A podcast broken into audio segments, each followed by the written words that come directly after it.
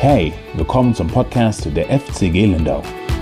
Wir sind eine Gemeinde, die sich leidenschaftlich für das Wort Gottes einsetzt und das Evangelium mit dieser Generation teilen möchte.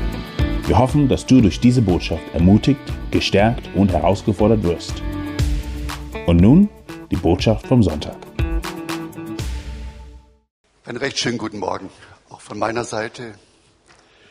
Geht's mit der Müdigkeit? Fehlt ja eine Stunde angeblich. Aber schön, dass wir zusammen sind an diesem Sonntagmorgen. Und ja, es ist ja schon begrüßt worden, auch Gäste, die unter uns sind. Darf ich auch Ewald begrüßen und seine Frau. Ihr seid ja zurück aus wart da einige Zeit. Ich denke, wir werden in nächster Zeit auch von euch nochmal Bericht hören. Herzlich willkommen und Gott sei Dank wohlbehalten. Gell? Ich möchte uns den Predigtext für heute lesen aus Lukas 14. Und wir haben ja eine gute Angewohnheit, dazu aufzustehen. Vielleicht tun wir das miteinander. So es geht. Ich lese ab Vers 7 und wir wollen hören auf Gottes Wort, Vater, und wir beten auch, dass du Gnade gibst an diesem Morgen zum Reden und auch zum Hören. Jesus beobachtete, wie sich die Gäste die Ehrenplätze aussuchten. Dies nahm er zum Anlass, sie auf etwas hinzuweisen. Wenn du bei jemand zu einem Festessen eingeladen bist, sagte er, dann nimm nicht oben am Tisch Platz. Es könnte ja sein, dass einer von den anderen Gästen angesehener ist als du. Der Gastgeber, der euch beide, dich und ihn eingeladen hat, müsste dann kommen und zu dir sagen, mach ihm bitte Platz. Und dir bliebe nichts anderes übrig, als dich beschämt ganz unten hinzusetzen. Nein, nimm ganz unten Platz, wenn du eingeladen bist. Und wenn dann der Gastgeber kommt, wird er zu dir sagen, mein Freund, nimm doch weiter oben Platz. Und so wirst du vor allen geehrt, die mit dir eingeladen sind. Denn jeder, der sich selbst erhöht, wird erniedrigt werden. Und wer sich selbst erniedrigt, wird erhöht werden. Bis dahin einmal, wir dürfen Platz nehmen.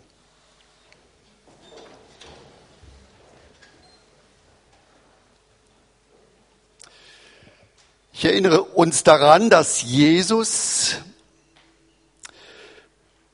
eingeladen war im Hause eines führenden Pharisäers.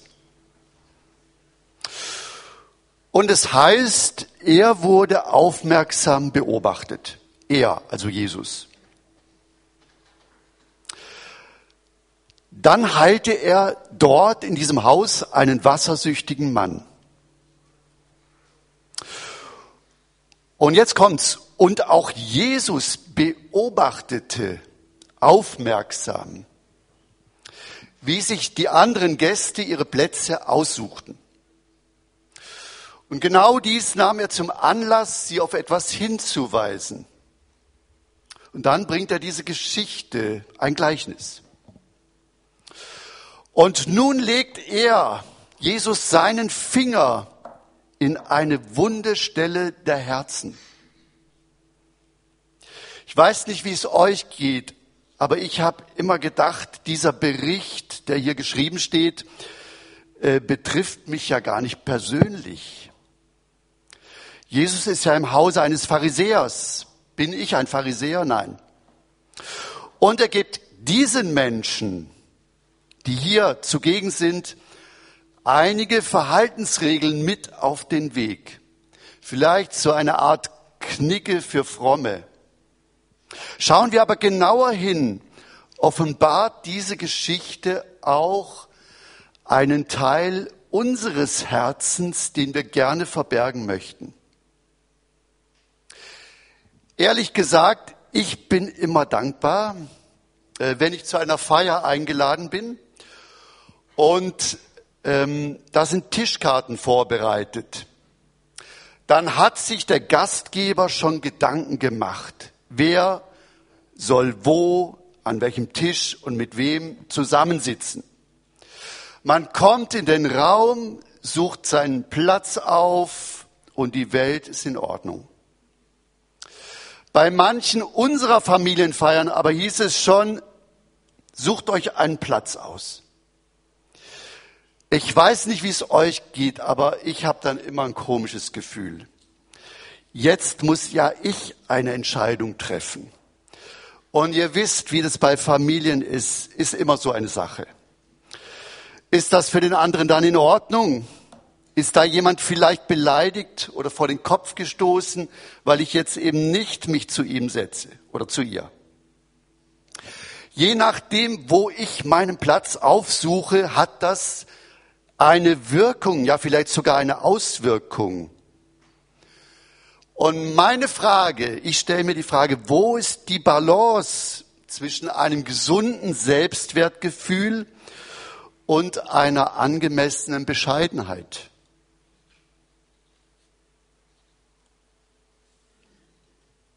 Nicht nur die Pharisäer, sondern auch Jesu Jünger hatten an der einen oder anderen Stelle ihr Problem mit dieser wunden Stelle in ihrem Herzen.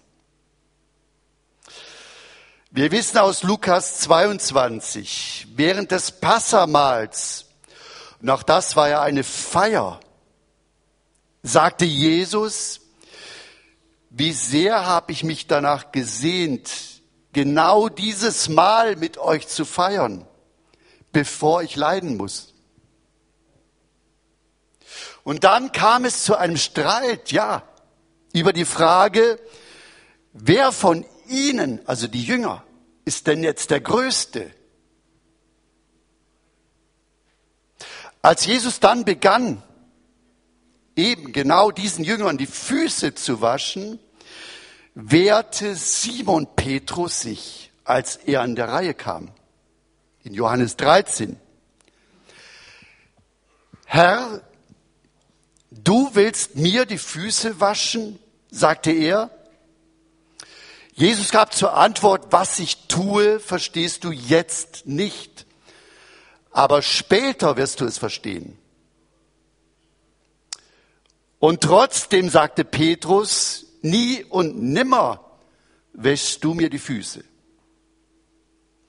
Er war auch der Mann, der im Garten Gethsemane zum Schwert griff und einem gewissen Malchus das Ohr abhieb.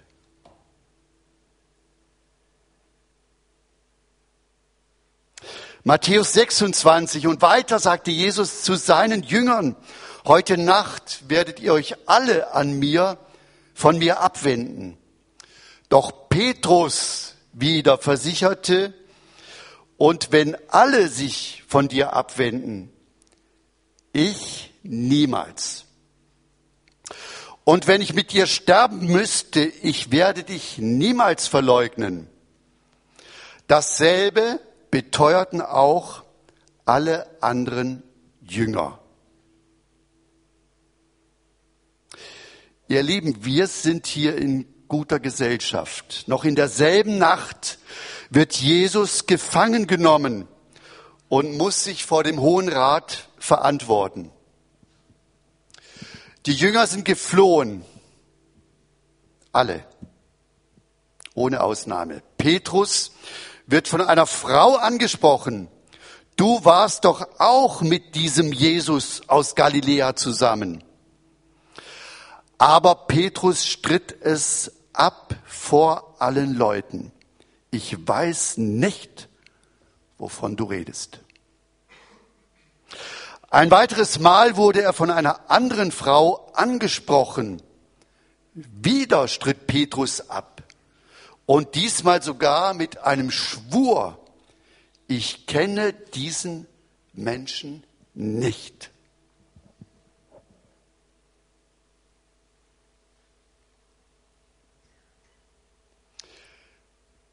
Kurz darauf treten Umstehende herzu zu Petrus und sagen, natürlich bist du auch einer von ihnen. Deine Sprache verrät dich. Petrus begann Verwünschungen auszustoßen und schwor, ich kenne den Menschen nicht. In dem Augenblick, wir wissen es, krähte ein Hahn und Petrus erinnerte sich an Jesu Worte. Ja, Jesus legt den Finger in eine Wundestelle unser aller Herz. Es ist die Eitelkeit, es ist der falsche Ehrgeiz, es ist der Hochmut.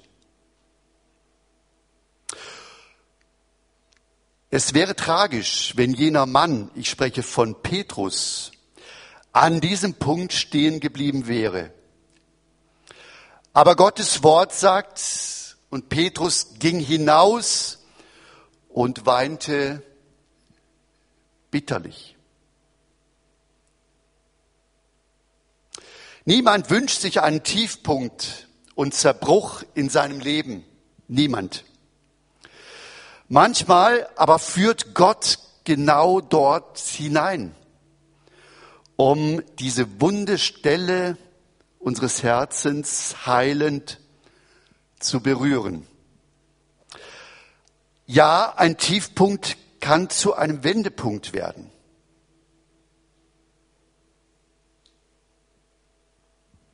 Zurück.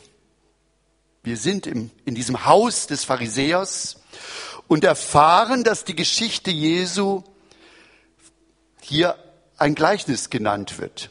Es handelt sich also um eine Geschichte, mit der eigentlich noch etwas viel Wichtigeres ausgesagt werden soll, als nur eine Verhaltensregel, um nicht in peinliche Situationen zu geraten. Jesus spricht ja hier von den Plätzen, die man sich ausgesucht hat und jeder darauf bedacht war, den besten Platz zu erhaschen. Wer sich selbst erhöht, wird erniedrigt werden. Wer sich selbst erniedrigt, wird erhöht werden. Ja, dreimal finden wir dieses Wort Jesu im Neuen Testament überliefert. Auch nach der Geschichte vom Pharisäer und vom Zöllner die im Tempel beteten, hat Jesus dieses Wort gesagt in Lukas 18. Da merken wir, es geht eigentlich um viel mehr, nämlich unser Verhältnis zu Gott, dem Urheber allen Lebens. Und vor Gott können wir nicht, gar nicht zu bescheiden sein. Denn gemessen an seinem Gesetz der Liebe und am Vorbild Jesu stehen wir mit leeren Händen da. Wie der Zöllner im Tempel müssen wir bekennen, Gott sei mir Sünder gnädig. Oder auch mit Martin Luther an seinem Lebensende müssen wir bekennen, wir sind Bettler mehr nicht. Wenn wir ehrlich sind, gibt es da nichts in unserem Leben, dessen wir uns vor Gott rühmen könnten. Der Apostel Johannes formuliert es so, wenn wir sagen, wir haben keine Sünde, betrügen wir uns selbst. Und die Wahrheit, die Wahrheit ist nicht in uns. 1. Johannes 1. Vergessen wir nicht, Jesus selbst ist den untersten Weg gegangen. Ja, für dich und für mich. In Philippa 2 heißt es, er lebte in Gestalt göttlicher Herrlichkeit, aber er hielt das nicht wie einen kostbaren Besitz fest, sondern verzichtete darauf, Gott gleich zu sein aus freiem Entschluss gab er alles auf und wurde ein Diener unter uns. Er wurde Mensch, wie jeder andere, und lebte wie ein Mensch. Er erniedrigte sich und wurde gehorsam bis zum Tode, ja bis zum Tode am Kreuz. Darum hat ihn Gott auch über alle Maßen erhöht und ihm den Namen gegeben, der herrlicher ist als jeder andere Name. Wo genau ist die Balance zwischen einem gesunden Selbstwertgefühl und einer angemessenen Bescheidenheit?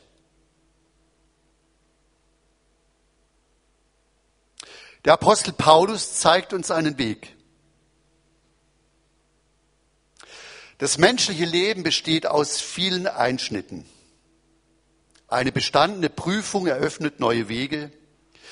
Manchmal verursachen auch Krankheiten solche Einschnitte. In der langen Wartezeit auf Genesung überdenkt man das Zurückliegende und geht nachher wieder anders in den Alltag. Paulus wurde von einem Einschnitt bestimmt, der wichtiger war als alles andere. Jesus offenbarte sich ihm. Und von diesem Tag an wusste er, Jesus lebt.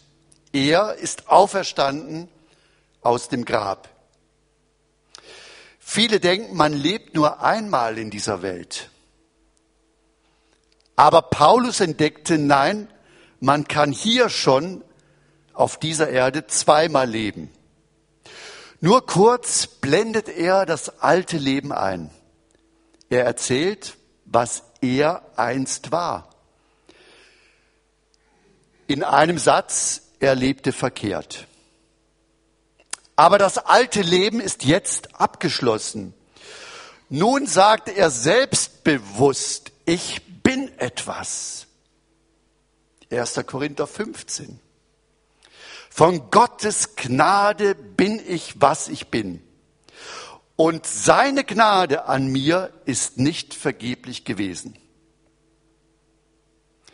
Paulus baute auf den auferstandenen Jesus und er wusste, nur die Vergebung Jesu deckt sein verfehltes Leben zu. Das ist bewältigt. Nun ist jeder Tag erfüllt von der Nähe des Auferstandenen. Er lebte von seiner Gnade und von seinen neuen Aufgaben. Da dachte er auch nicht gering. Epheser 3, ihr habt ja gehört, welches Amt die Gnade Gottes mir für euch anvertraut hat.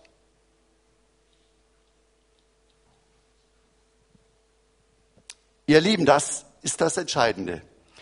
Menschen wird von Gott her ein Platz zugewiesen.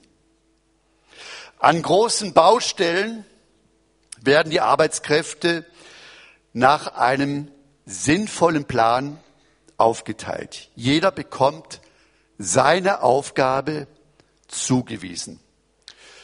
Und nur wenn jeder an seinem Platz seine Arbeit tut, kann der Bau vorangehen. Paulus wusste, welche Aufgabe Gott ihm zugewiesen hat.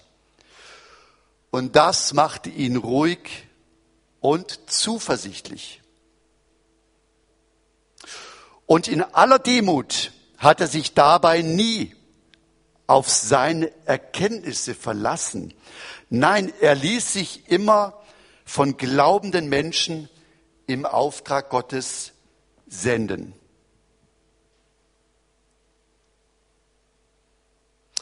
In Lübeck in der Marienkirche hängt ein berühmtes Altarbild.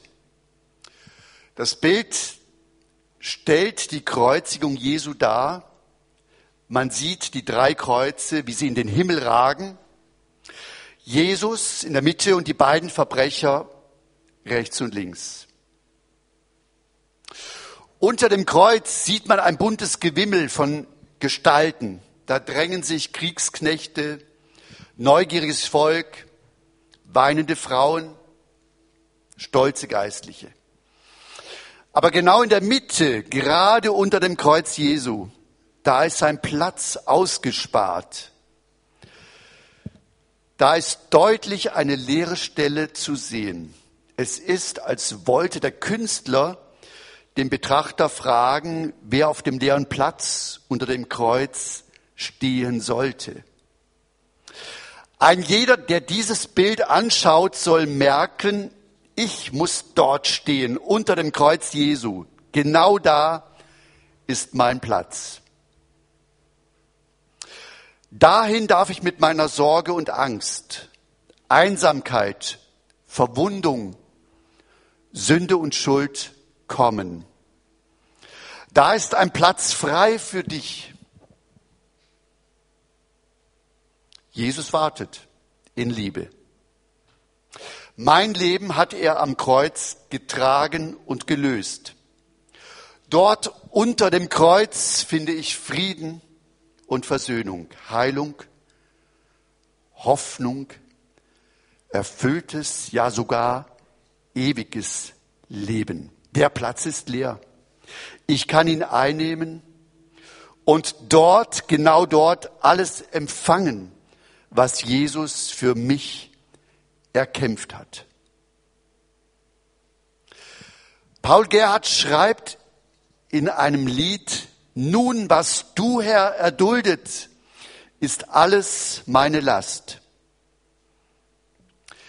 Ich habe selbst verschuldet, was du getragen hast. Schau her, hier stehe ich, armer, der Zorn verdient hat. Gib mir, o oh mein Erbarmer, den Anblick deiner Gnade. Wer in aller Bescheidenheit diesen Platz unter Jesu Kreuz eingenommen hat, darf nun, so wie Paulus, mit einem gesunden Selbstwertgefühl von sich sagen, ich bin etwas. Von Gottes Gnade bin ich, was ich bin und seine Gnade an mir ist nicht vergeblich gewesen. Das alte Leben ist abgeschlossen. Das ist bewältigt. Nun ist jeder Tag erfüllt von der Nähe des Auferstandenen. Oder wie es der Prophet Joel im Alten Testament ausdrückt, Jetzt spreche der Schwache, ich bin stark. Und der Arme sage, ich bin reich. Ja, was Jesus am Kreuz getan, ist jetzt mein. Sein Sieg ist auch unser Sieg. Plötzlich wird es hell in diesem dunklen und wirren Leben. Auf einmal sieht man klar.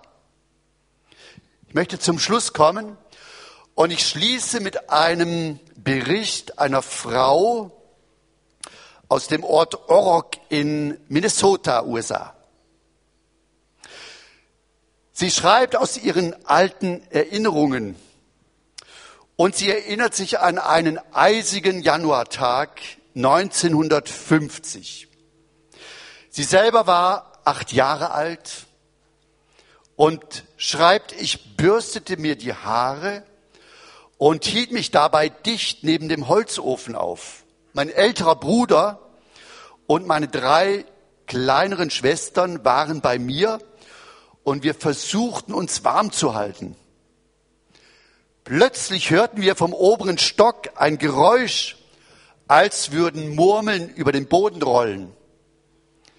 Vater ging hinauf, um nachzusehen, und er war nur eine halbe Treppe hinaufgestiegen, als er schrie, das ganze Haus brennt.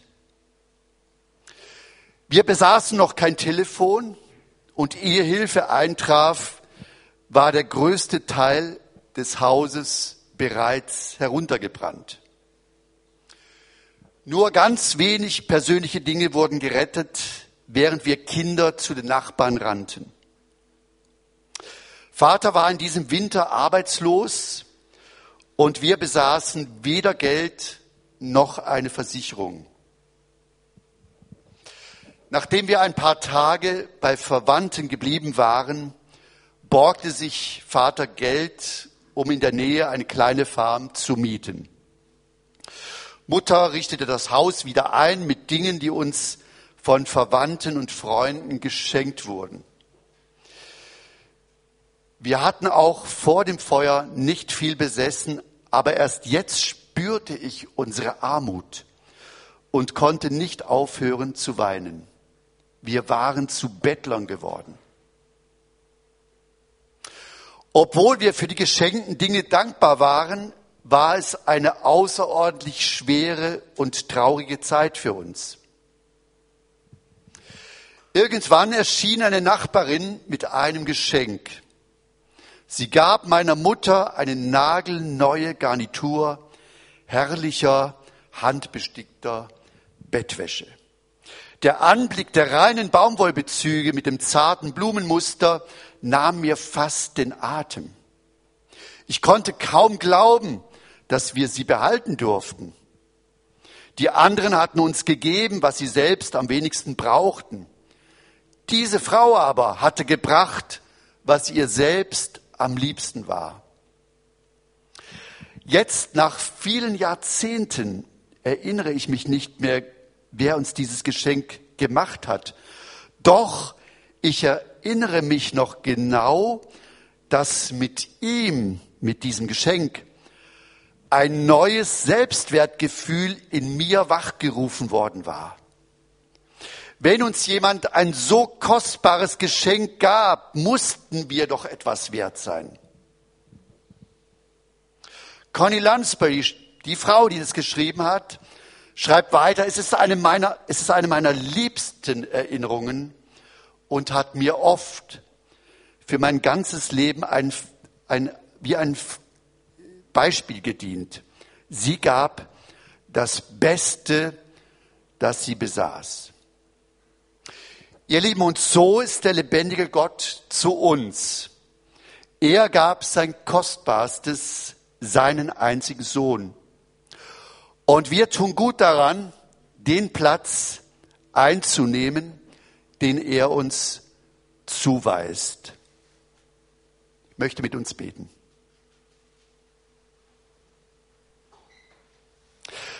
Jesus, du hast gesagt, jeder, ein jeder, der sich selbst erhöht, wird erniedrigt werden. Und wer sich selbst erniedrigt, wird erhöht werden. Jesus, wir danken dir für diese Worte der Wahrheit.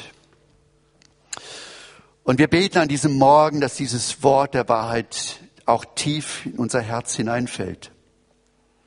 Herr, dass wir es lernen, dass unsere Wertschätzung von dir kommt, nicht aus uns selbst.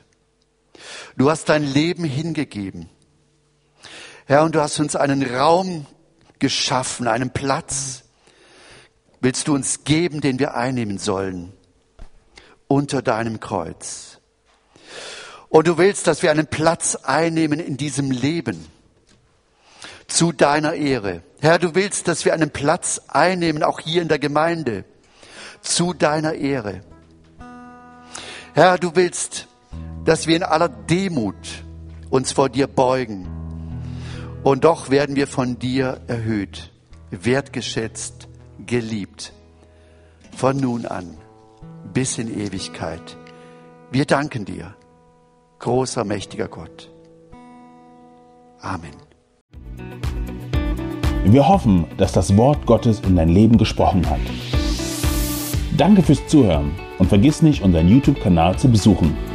Du findest uns auch auf Instagram, Facebook und natürlich auf unserer Website www.fcg-lindau.de. Bis nächste Woche, wenn wir wieder in das lebendige Wort Gottes eintauchen. Tschüss.